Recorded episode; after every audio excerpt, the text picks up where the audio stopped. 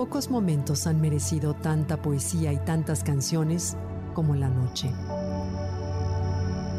Ese espacio cotidiano en el que el sol se oculta y la oscuridad domina los ánimos y el ambiente. Tiempo de descanso, de romance, de reflexión, de temores y de entusiasmos. Una pausa del ajetreo diurno, el reposo de la actividad, el reino del misterio. En brazos de la noche se guarda y perpetúa la promesa del día, escribió el poeta español Tomás Segovia, mientras que el escritor colombiano Álvaro Mutis se refirió a ella diciendo, llega la noche como un aceite de silencio y pena. A su corriente me rindo armado apenas con la precaria red de truncados recuerdos y nostalgias. ¿Y para ti qué significa la noche? ¿Qué sentimientos te despierta? El escritor inglés Al Álvarez publicó en 1995 un libro titulado precisamente La Noche, en el que hace interesantes reflexiones sobre el tema. Él consideraba que las personas habían perdido el contacto con la noche desde hace unos 150 años, cuando la luz eléctrica comenzó a transformar la percepción del entorno nocturno. La nombra la colonización de la noche a través de la serie de progresos técnicos y avances de iluminación que permitieron que los horarios de todas las personas cambiaran y se extendieran sin más límite que su voluntad y su cansancio.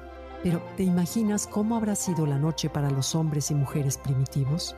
¿Cómo era la noche de la prehistoria? El hombre comenzó a dominar el fuego hace unos 350.000 años y la hoguera nocturna se convirtió en espacio de luz, punto de reunión y lugar de protección. Desde entonces y por cientos de años, el fuego fue la única fuente de luz de los seres humanos.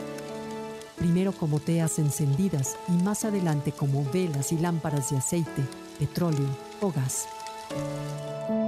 La vida y el festejo nocturnos eran posibles solo para los reyes y las familias de abolengo, que podían costear el gasto de infinidad de velas.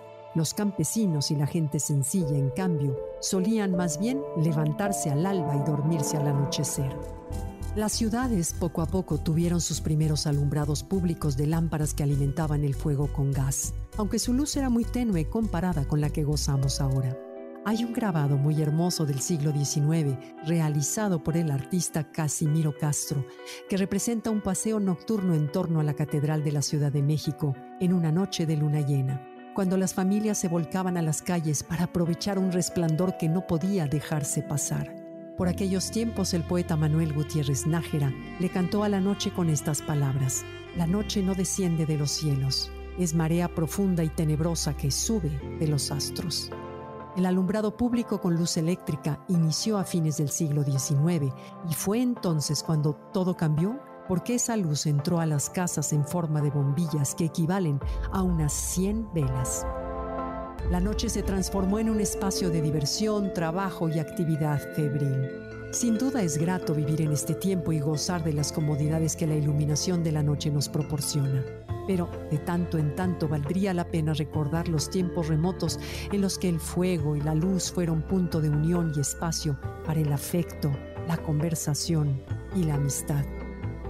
Te invito a proteger el misterio de la noche y a celebrar el milagro de reunirnos en torno a la simbólica hoguera del amor de la familia, la noche.